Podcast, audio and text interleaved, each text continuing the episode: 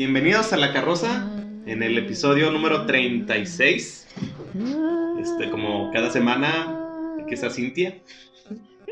Nancy sigue anexada. Sigue anexada. Sí, es que grabamos dos el mismo día.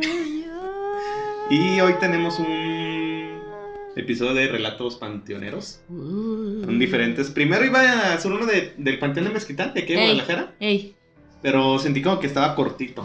si no, ese luego vamos. Sí, ¡Soy como- Barrera! Ya, ya se fue. Entonces, te traigo información del de Mezquitán Ey, y de otras historias de otros panteones. sas. Entonces, pues ahí va. Asústame, El panteón de Mezquitán, ubicado en la Avenida Federalismo Norte 977, en la colina Mezquitán de Guadalajara, abrió sus puertas el 2 de noviembre de 1896, ante la saturación del panteón de Belén. Ah, se fue Sí, fue entonces. segundo. Sí, de hecho se te que en, cuando no entras sabía. ahí tumbas esquinadas, o sea, no puedes caminar muy bien. Yo he entrado dos veces nomás ahí, Yo pero solo una. una, yo entré una vez al crematorio, y bueno, donde estábamos ahí la entradita, Ey. y una vez sí me tocó ir adentro ya al panteón. Ah, no, sí, dos veces. Yo tenía una al crematorio Ajá. cuando mi tía Alicia. Ajá. Y la de. Y una vez que fui con lo del programa este de Infinito. Ah, ya. Pero nomás fuimos hacia un pedacito. ¿Cómo se llamaba? El... Eh, ah, ¿Primitivo? primitivo. Sí, le no, ponen primitivo. primitivo. Entonces fue el segundo panteón de Guadalajara. Ujú. Este panteón está asentado sobre una superficie aproximada a las de 25.000 hectáreas, en las proximidades de lo que hoy es el primer cuadro de la ciudad. Es un quedó muy céntrico el panteón. Sí, totalmente. Se sabe que el cementerio se construyó por mandato del entonces gobernador Mariano Escobedo y se inauguró pre- precisamente el Día de los Fieles Difuntos, ¿Ah? el 2 de El noviembre. En el panteón se encuentran capillas y mausoleos de gran atra- atracción para los visitantes, así como notables monumentos del arte neoclásico. Está muy tan- como tipo el de Belén, pues Ey, que hacían muy mausoleos muy grandotes. Más y- bonitos, ey. En el edificio de la, de la administración del panteón se encuentra una antigua campana que indicaba al personal del servicio en qué parte del mismo se efectuaría la inhumación. Es que está dividido por secciones el panteón. Eh, según los... Perdón, se me perdió. Según los redobles de la misma. A ver, o sea, si O sea, una, una campanada era tal sección, dos campanadas otra Ah. sección. Por fuera del panteón, a lo largo de la entrada principal, se pueden observar murales que representan las clases sociales de aquellos tiempos. Muy bueno, ya todos Sí, ahorita grafiteados. son todos ya. grafiteados. El casel de hielo forjado del panteón de Mezquitán es de barrotes con pequeñas figuras de calaveras con huesos en formas de cruz. Mira, ni me he fijado. Fíjate, yo no me había fijado en Yo eso. no me he fijado. Y que botan ese de que el panteón con Eh. calaveritas y. Cuenta con una sección francesa, una sección alemana, americana y nacional. Ey, Pues ya es que aquí hay un Ese sí tiempo sabía. colonia americana. ey. Todavía pues, pero era Sí, porque pues, habían puro. ajá. Cerca del área francesa se observa un obelisco de a los soldados que estuvieron en la, en la, en la ciudad en fechas anteriores a la apertura del panteón. Y uno de los cruces principales que se limita de los lotes que están en criptas. Se erigió un gran monumento en forma de capilla cuyos nichos guardan los restos del señor Jesús Flores, quien fuera propietario de la legendaria Casa de los Perros. Al que le tienes que ir a rezar, ¿no? Sí, para que te dé las escrituras. Situada por la Avenida Alcalde en el centro de la ciudad. Así como de personajes históricos de la ciudad como Esteban Loera, o el mausoleo de Miguel Campos Cunhart y más personajes célebres, tan célebres que no sé quiénes son. Asimismo destaca la, la tumba del primer morador del panteón de Mezquitán, el alemán que llevó en vida el nombre de Adolf Hitler. Ay, sí, terminó acá, ¿no? Ey, pues dicen que se fue a Argentina, pero pues sabe. Sabe. En cuya inscripción se lee que nació el 29 de julio de 1861 y murió el 31 de octubre de 1896.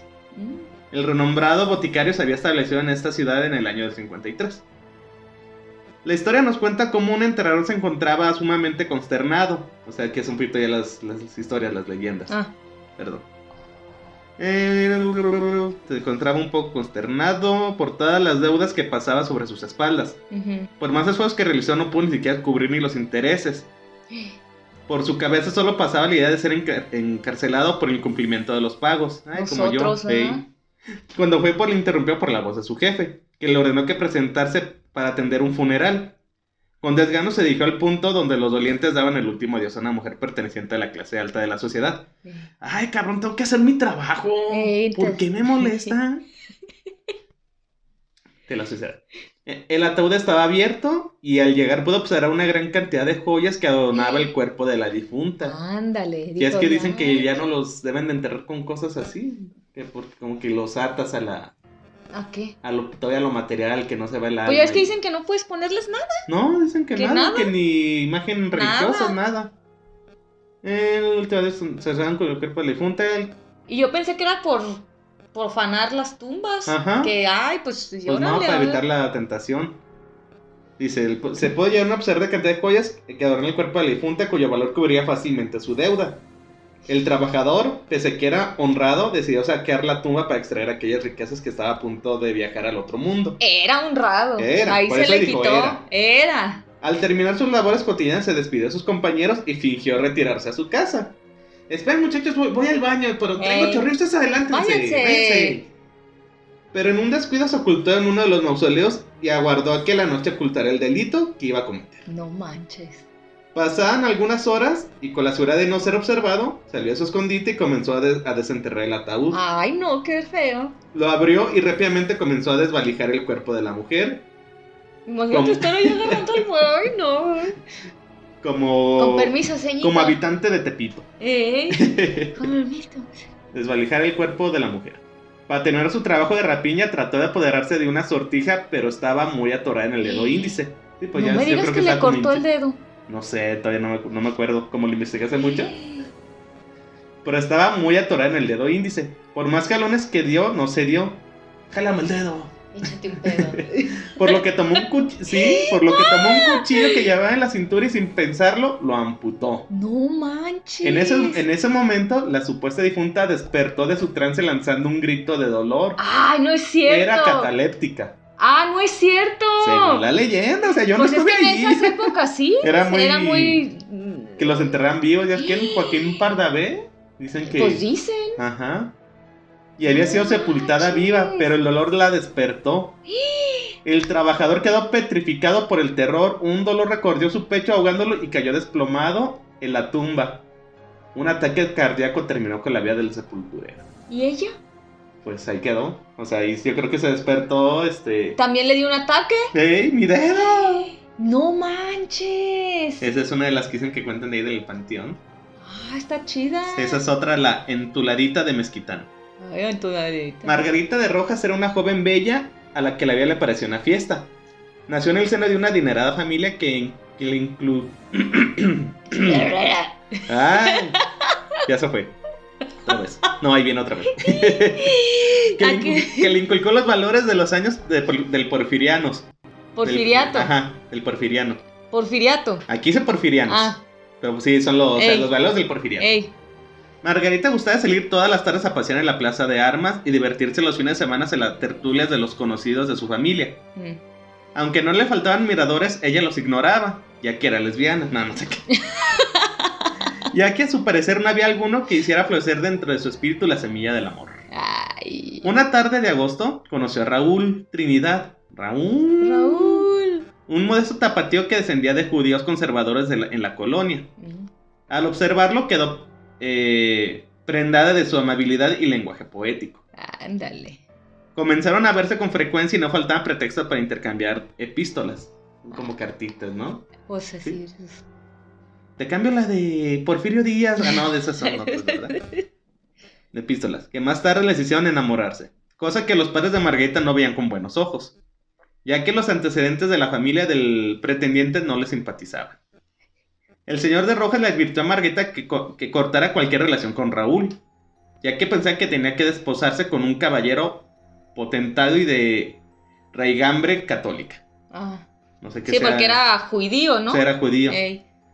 Margarita lo pensó varias noches antes de comunicarse con, con su padre la decisión. Ey. No dejaría a su amado. Dijo, nada me vale. Me vale y yo aquí ando. Ni los ruegos de su madre ni las amenazas de su padre la persuadieron, ya que por dentro sí sentía que con Trinidad encontraría el camino de la dicha. Mm. El señor Rojas no tuvo otra alternativa. Mandó llamar a Raúl y le explicó que en vista de que nada podía hacerlo olvidar a- aquel idilio, que para él era des- desfavorable. Ey.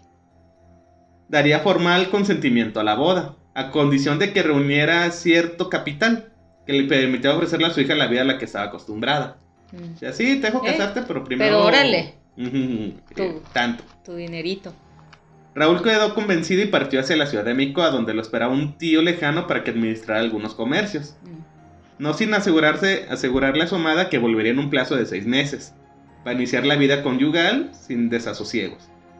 Pasaron algunas semanas y las cartas que consolaban a Margarita dejaron de llegar, Ándale. dejándola sumida en una incertidumbre. Poco después recibió la, recibió la visita de un hombre maduro que dijo ser el tío de Raúl, con la noticia de que había sucumbido a la viruela de dos- del 2 de noviembre, Ey. y que entre sus últimas palabras le había pedido que le dijera hasta el, hasta el último aliento que la amaría. Además de que sus restos fueron inhumados en su terruño, para estar cerca de ella. Raúl Trinidad fue sepultado en el panteón municipal o de Mezquitán al día siguiente. Cuenta la leyenda que Margarita no volvió a fijarse en, hombre alguno. Visitaba la, cripta de su amado vestida de luto cada semana. Y aunque estuviera enferma, llevaba entre sus brazos un ramo de claveles rojos puntualmente. Siguió esta rutina hasta el día de su muerte. No manches. Cuentan que de estos. cuentan que los. cuentan los que de estos saben que de vez en cuando, especialmente a la noche del Día de Muertos, cuando la ne- necrópolis está abrigada con el aliento de la oscuridad, una figura me- menuda de una mujer, o sea, chaparrita, con un velo negro sobre el rostro, entra al cementerio y desaparece entre los monumentos funerarios. No manches. Dicen que es el ánima de Margarita, que vendrá desde el más allá hasta que alguna persona se apiade y tome su lugar para dejar flores cada semana en la tumba de su amado. ¿Y qué tumba será? Sabe. Y sabe, se- sería seguir a Margarita. Eh, pues sí, diría que te la encontraras. Esa es otra, dice la leyenda de la dama de Mezquitán. Esta historia se sitúa en Guadalajara de mediados del siglo XX, cuando los automóviles ya eran parte fundamental en el traslado de las personas de esta ciudad. Ey, O sea, ya, pues ya Ya estamos era en más el siglo XXI, común, pero pues. ya, eran, ya había autos. ey. Cuenta la leyenda que en ese tiempo pocos eran los conductores que se atrevían a manejar frente a la puerta principal del panteón de Mezquitán. Mm. Y es que sí, se quedando a las 12 de la noche se podía percibir a una mujer pidiendo la parada a los vehículos que por ahí transitaban. transitaban. En cierta ocasión, dicha mujer logró captar la atención de un taxista que por ahí pasaba. Ah, El chofer se detuvo y la daba a bordo del vehículo, pidiendo ser llevada a la iglesia de las Capuchinas, ubicadas en las calles Contreras Medellín y Juan Manuel. Juan Manuel se lo ubico. y con- Ah, ya sé Ah, cuál. sí. Sí, ya. De tal suerte que al llegar al sitio, la mujer se le bajó del taxi y pidió al conductor que esperara para otro viaje. Aseguró que no tardaría y, y, y- y Pero eso era en la noche, ¿no? Sí, era en la noche, o sea, de- Aquí vamos espérame a- tantito. espérame tantito y ahorita salgo porque Ey. tengo que ir a otro lado. Después de 15 minutos la mujer salió de la iglesia y de nueva cuenta subió al taxi. Pidió al chofer que le llegara al lugar donde la había recogido, o sea, tras Al el panteón. panteón. Y el taxista comenzó el viaje de regreso. Una vez que llegaron a su destino, la mujer bajó del coche y comentó al chofer que no, ta- que no traía dinero. Pero le dejó al taxista un papel con la dirección de una vivienda donde aseguró que, que ahí le pagarían por el servicio. Ey. Acto seguido, el, chofer, el taxista se fue, se fue al, Al domicilio. al domicilio. Ah, y dice que la muchacha esta se metió al panteón. Dice, acto seguido caminó hacia el, pan- hacia el interior del panteón y desapareció. O sea, yo creo que ya entre lo, lo oscuro pues se- ya, se, dejó de ver. El conductor del taxi quedó paralizado y lleno de asombro por lo que había sucedido. Rápidamente arrancó y se alejó del lugar. Pasados los días, encontró el papel con la dirección que le había dado la dama en el cementerio y decidió ir al lugar para cobrar el servicio que había prestado. Ey. Pues, ya el fin de Pues sí, quincena, este, Pues ya. la gasolina está cara. Al llegar, tocó la puerta y fue recibido por una señorita a quien le, a quien le narró lo que había cono- ocurrido noches atrás. La señorita que le atendía al escuchar la historia se desmayó de la impresión. ah. Al a volver en sí, comentó al taxista que la mujer que había prestado el servicio era su madre, quien había fallecido hace 10 años atrás.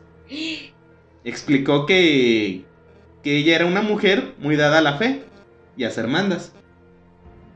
Por lo que seguramente murió debiendo alguna. Por tal motivo, No. lo había, no había podido descansar en paz. Y era. Y ya dice que aquí ofreció pagar por el servicio al taxista, pero este desconcertado y pensativo se negó a aceptar el dinero. Abordó su vehículo y se alejó asustado y pensativo por todo lo que había vivido. Cabe mencionar que esta leyenda ha sido difundida durante muchos años. Si conoces el panteón de Mezquitán, algunas otras leyendas referentes a lo de... a- copy paste.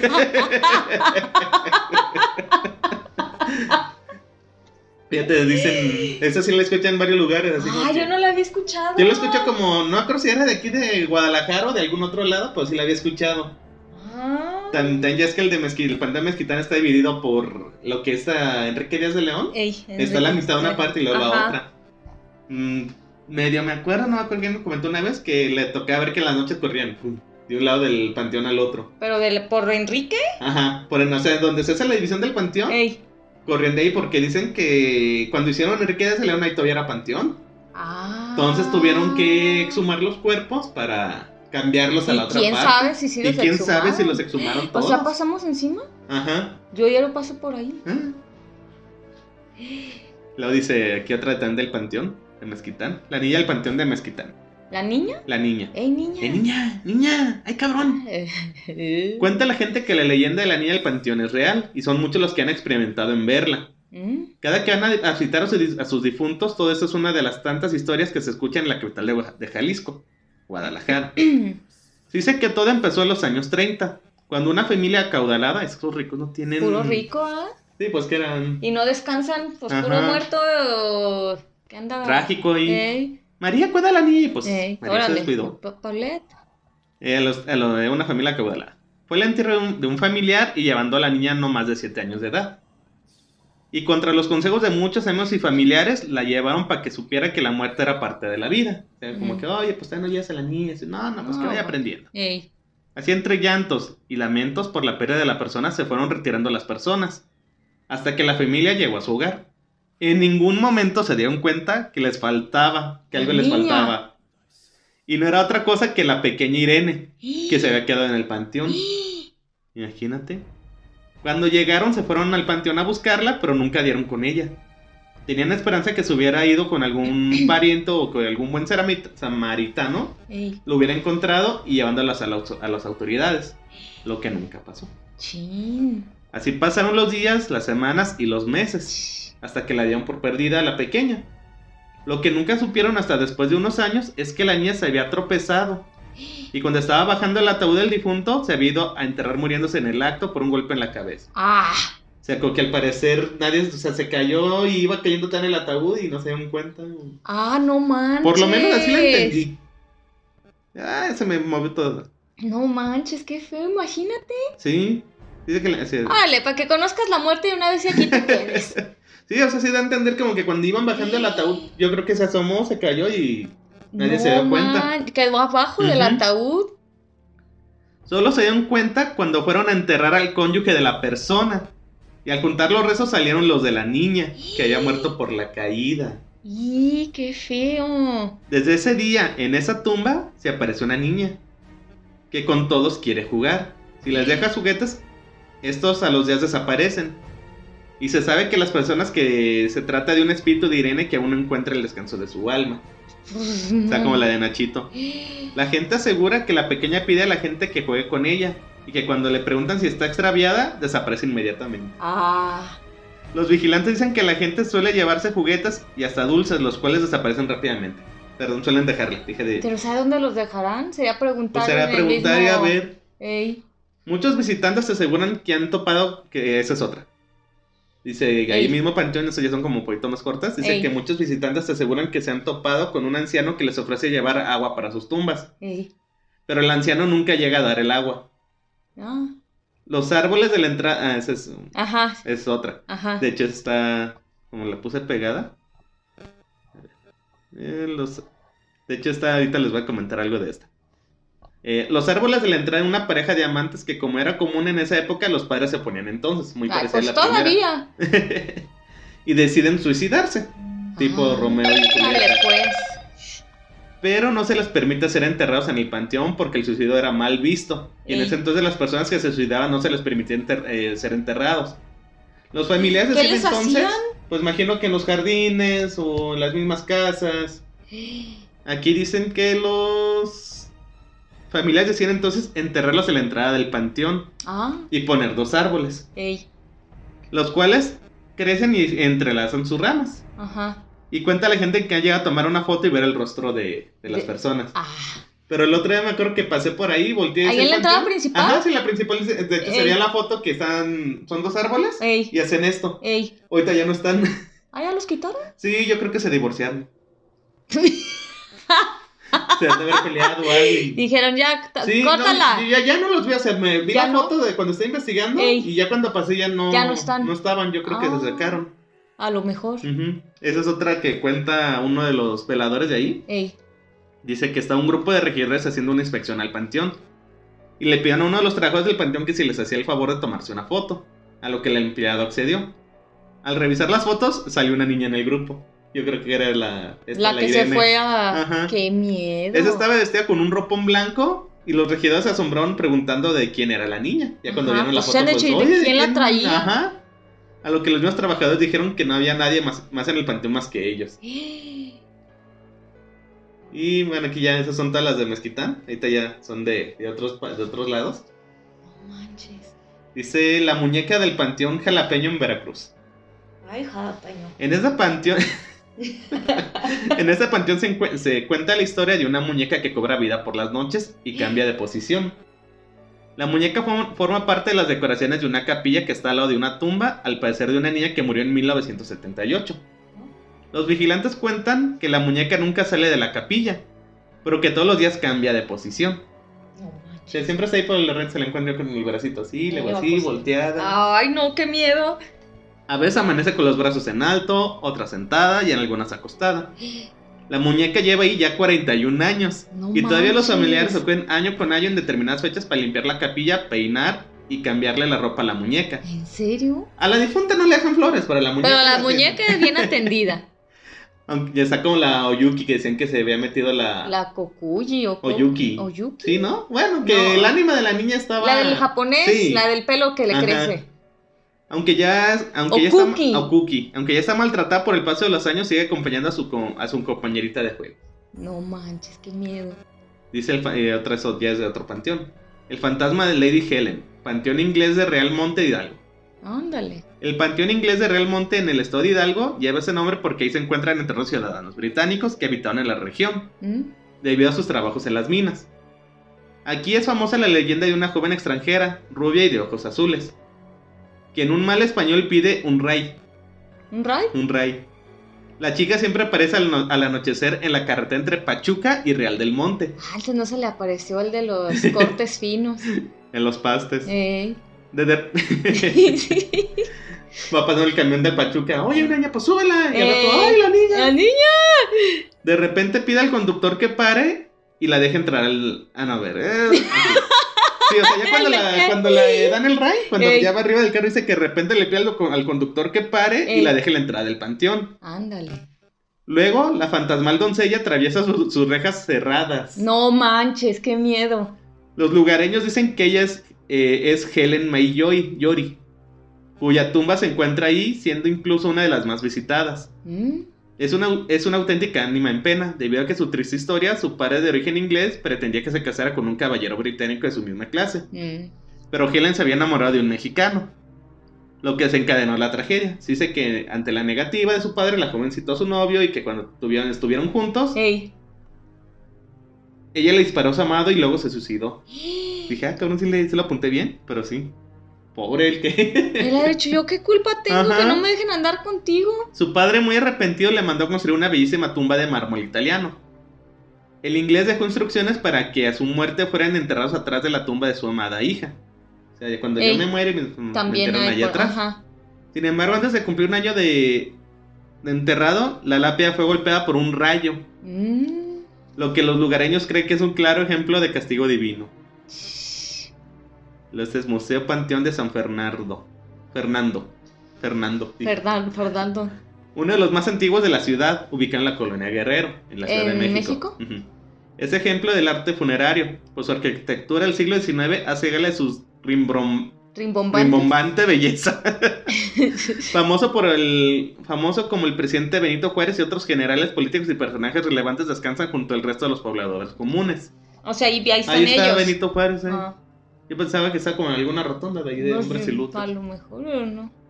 Se dice que los espíritus aún pasean libremente por las noches. Se cuentan de sombras que se mueven en la noche, pero la más escalofriante es una mujer robusta y blanca que mira entre lejos un puesto de tacos. No es cierto. ay, yo dije, O sea, sí es una mujer robusta y, Ajá. y de blanco que mira de lejos y sus ojos negros se clavan hasta paralizarte. Ay, qué miedo. Ella se mantiene a lo lejos de pie, quieta, parada, rígida hasta que su rostro se deforma en un grito y los ojos se hunden. ¡Qué Ay. miedo! Esfumándose con el silbido del viento. Ay, no, qué miedo. Podría ser el fantasma de Dolores Escalante, víctima de una epidemia de cólera que ronda aún sin encontrar su camino. Pues sí, era cólera. ¡Ah! No, otro cólera, ¿verdad? ¿Cómo? ¡Ah! El. Orbañanos. Y dice que el último miércoles de cada mes hay visitas guiadas a las 7 horas. A las 19 horas. Hay pues. que echarnos una vuelta. ¿Sí? Panteón General de Mérida. Este panteón pertenece a una antigua hacienda.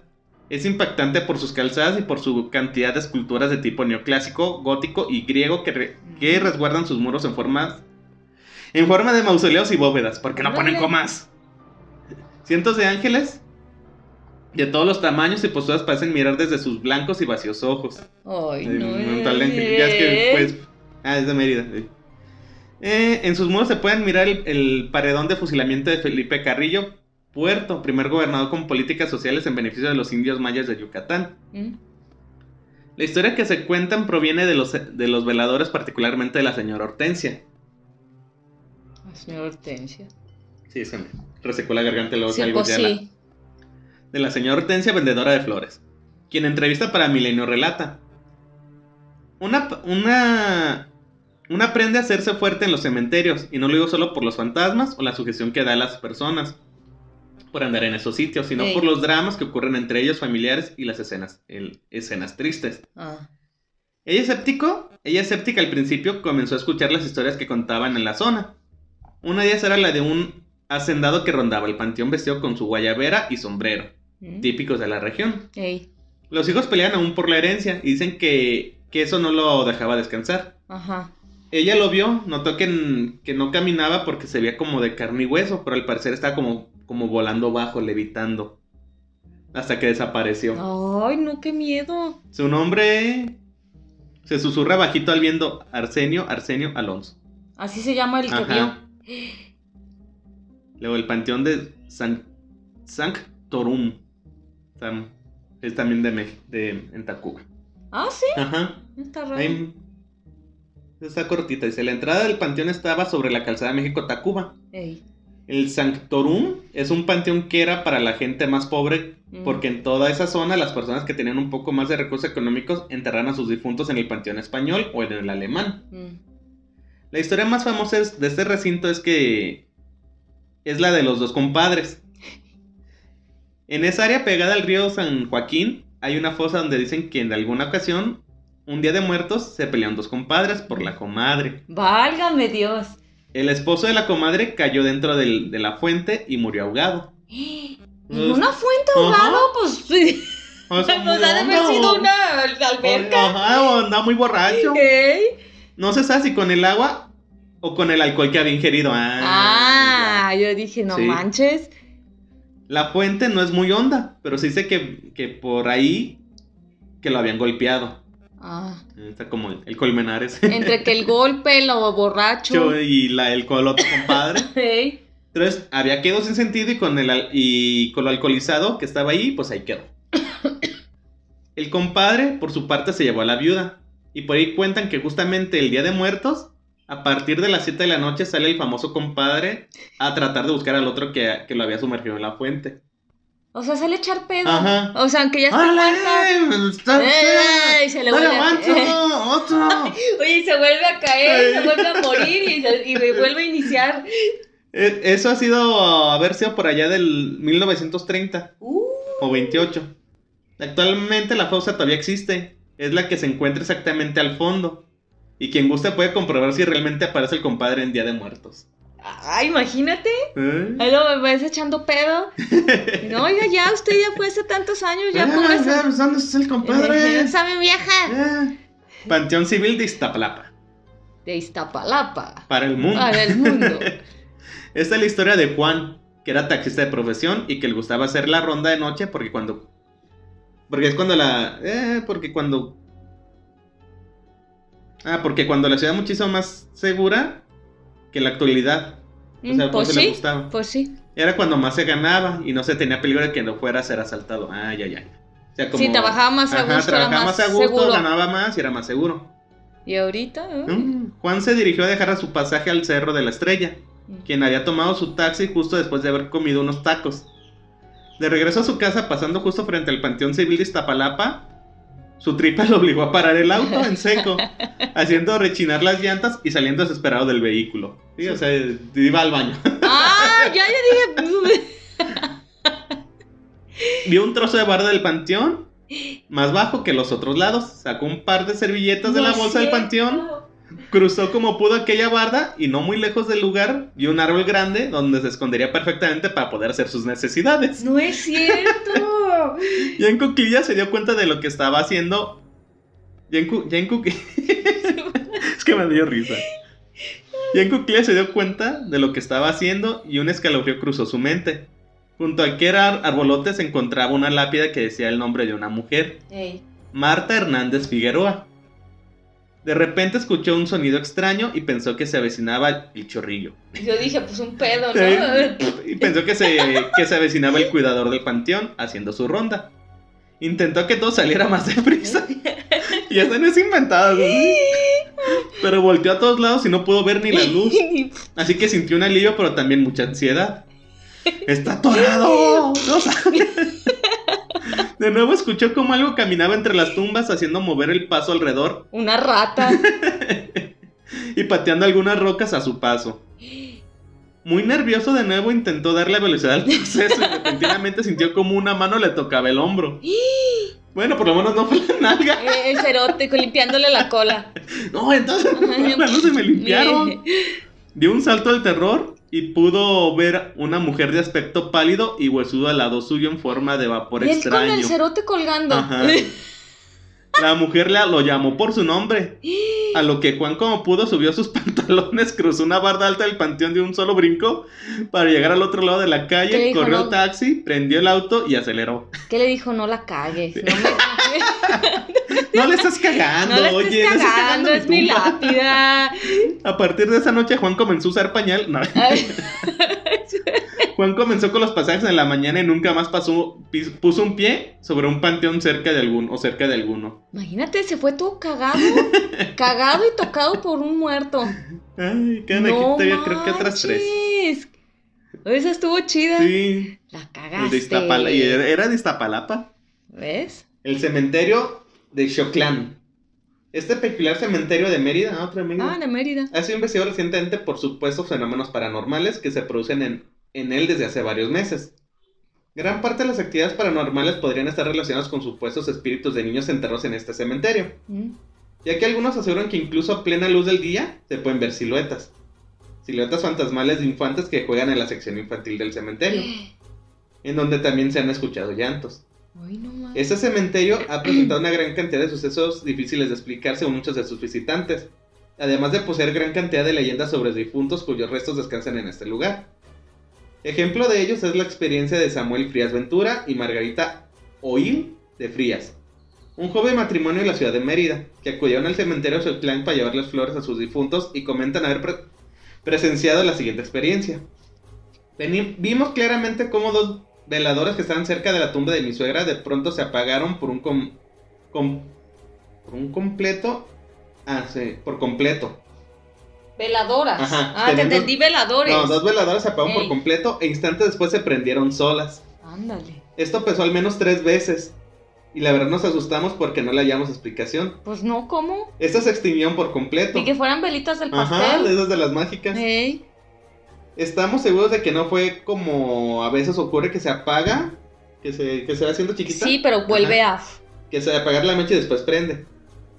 Este supuesto fenómeno paranormal es denominado como las velas de los espíritus, en el que según la leyenda, 16 difuntos que descansan en este terreno santo son elegidos como guías para llevar a los nuevos difuntos hacia la paz del descanso eterno.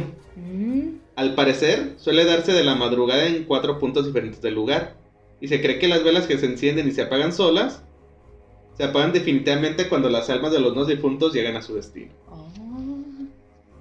Ya nos quedan dos. Eh, no es que le bajé mucho. Cementerio de Tamchen. El periodista Jorge Moreno, quien se dedica por completo a investigar la actividad paranormal, nombró este cementerio como el más, más embrujado que había visitado. Esas fueron sus palabras. Para empezar, déjeme comentarle que el panteón donde ocurren más fenómenos paranormales no es necesariamente el más grande, el más tétrico o el más oscuro. Mm. Ni tampoco es el más alejado de la civilización, ni el que se tiende en las tumbas más tenebrosas. Si fuera así, entonces el camposanto más embrujado podría ser el de Choclán de Mérida. Mm. Por ser el más grande. Por ser. Este se me fue. Por ser el más grande con más de 20.000 tumbas. Ay, son un Un buen. montón. El de Santa Marina de Saclamún por estar a un par de kilómetros al monte, de monte adentro. O sea. Por el contrario, el que un cementerio sea bonito no significa que no pase nada ahí. Pero si tuviese que escoger, sin duda, el más embrujado para mí es el de Temanchen, comisaría de Kimchil. La primera ocasión que visité este fue en el 2007. En esa ocasión, tanto mis dos acompañantes como un servidor desde el inicio notamos que el ambiente se- de pronto se ponía frío. La temperatura bajó al menos unos 5 grados según el termómetro ambiental. Y notamos que alguien nos observaba. A alguien que no era precisamente carne y hueso. Ay, qué miedo. Mientras hacíamos el recorrido habitual en este pequeño camposanto, sentíamos claramente la presencia de otras dos entidades. No había la menor duda. También se aporreaban unas piedras como si se aventaran solas. Como en el de Belén. Ajá. No manches. Venían de una pared donde no había nadie. Ay, no- como en a- el hospital. ¿Cuál? La piedra que ven. ¡Ah, sí!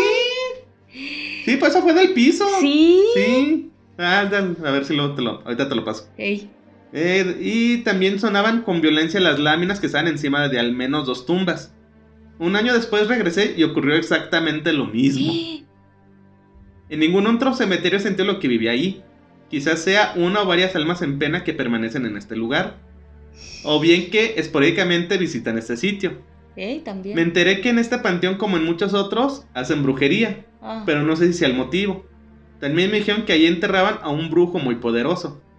Que ahí están también los cuerpos de cinco personas que habían sido fusilados durante la guerra de, de casas y que hace 40 años durante un pleito una persona macheteó y dio muerte a su propio hijo. No puede ser que. Ay. A su propio hijo que no pudo resguardarse detrás de una de las tumbas, pues fue visto por, fue visto por su alcoholizado progenitor y asesino. O sea que el niño estaba allá atrás. Y qué horrible. Imagínate. Sí. Y bueno, este es. También dice Metro Panteones, no exactamente un cementerio, pero es. Ey.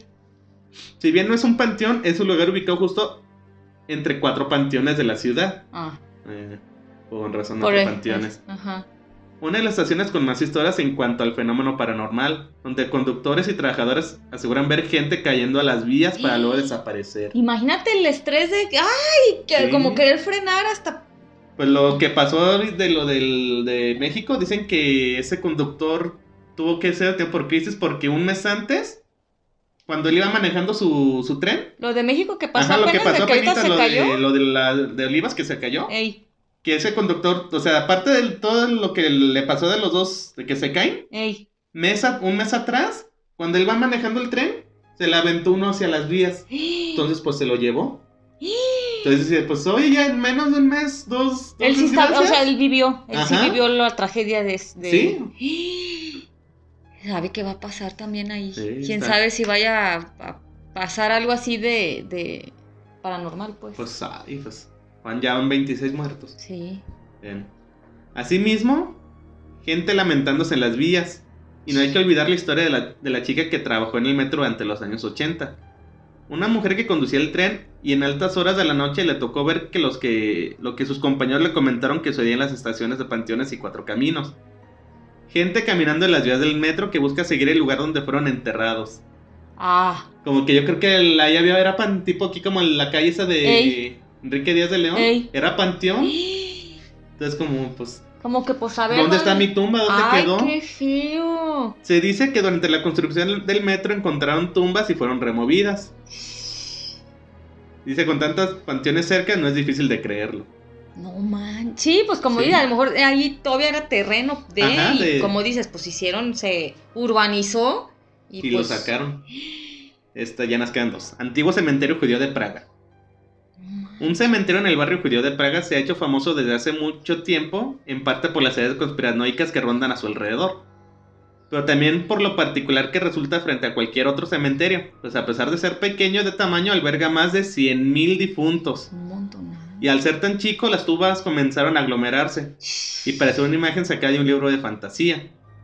Pero lo más interesante del cementerio es que también lo más escalofriante. Pues al haber con tantos difuntos de una manera tan poco cómoda, era normal que muchos de ellos comenzaran a aparecerse.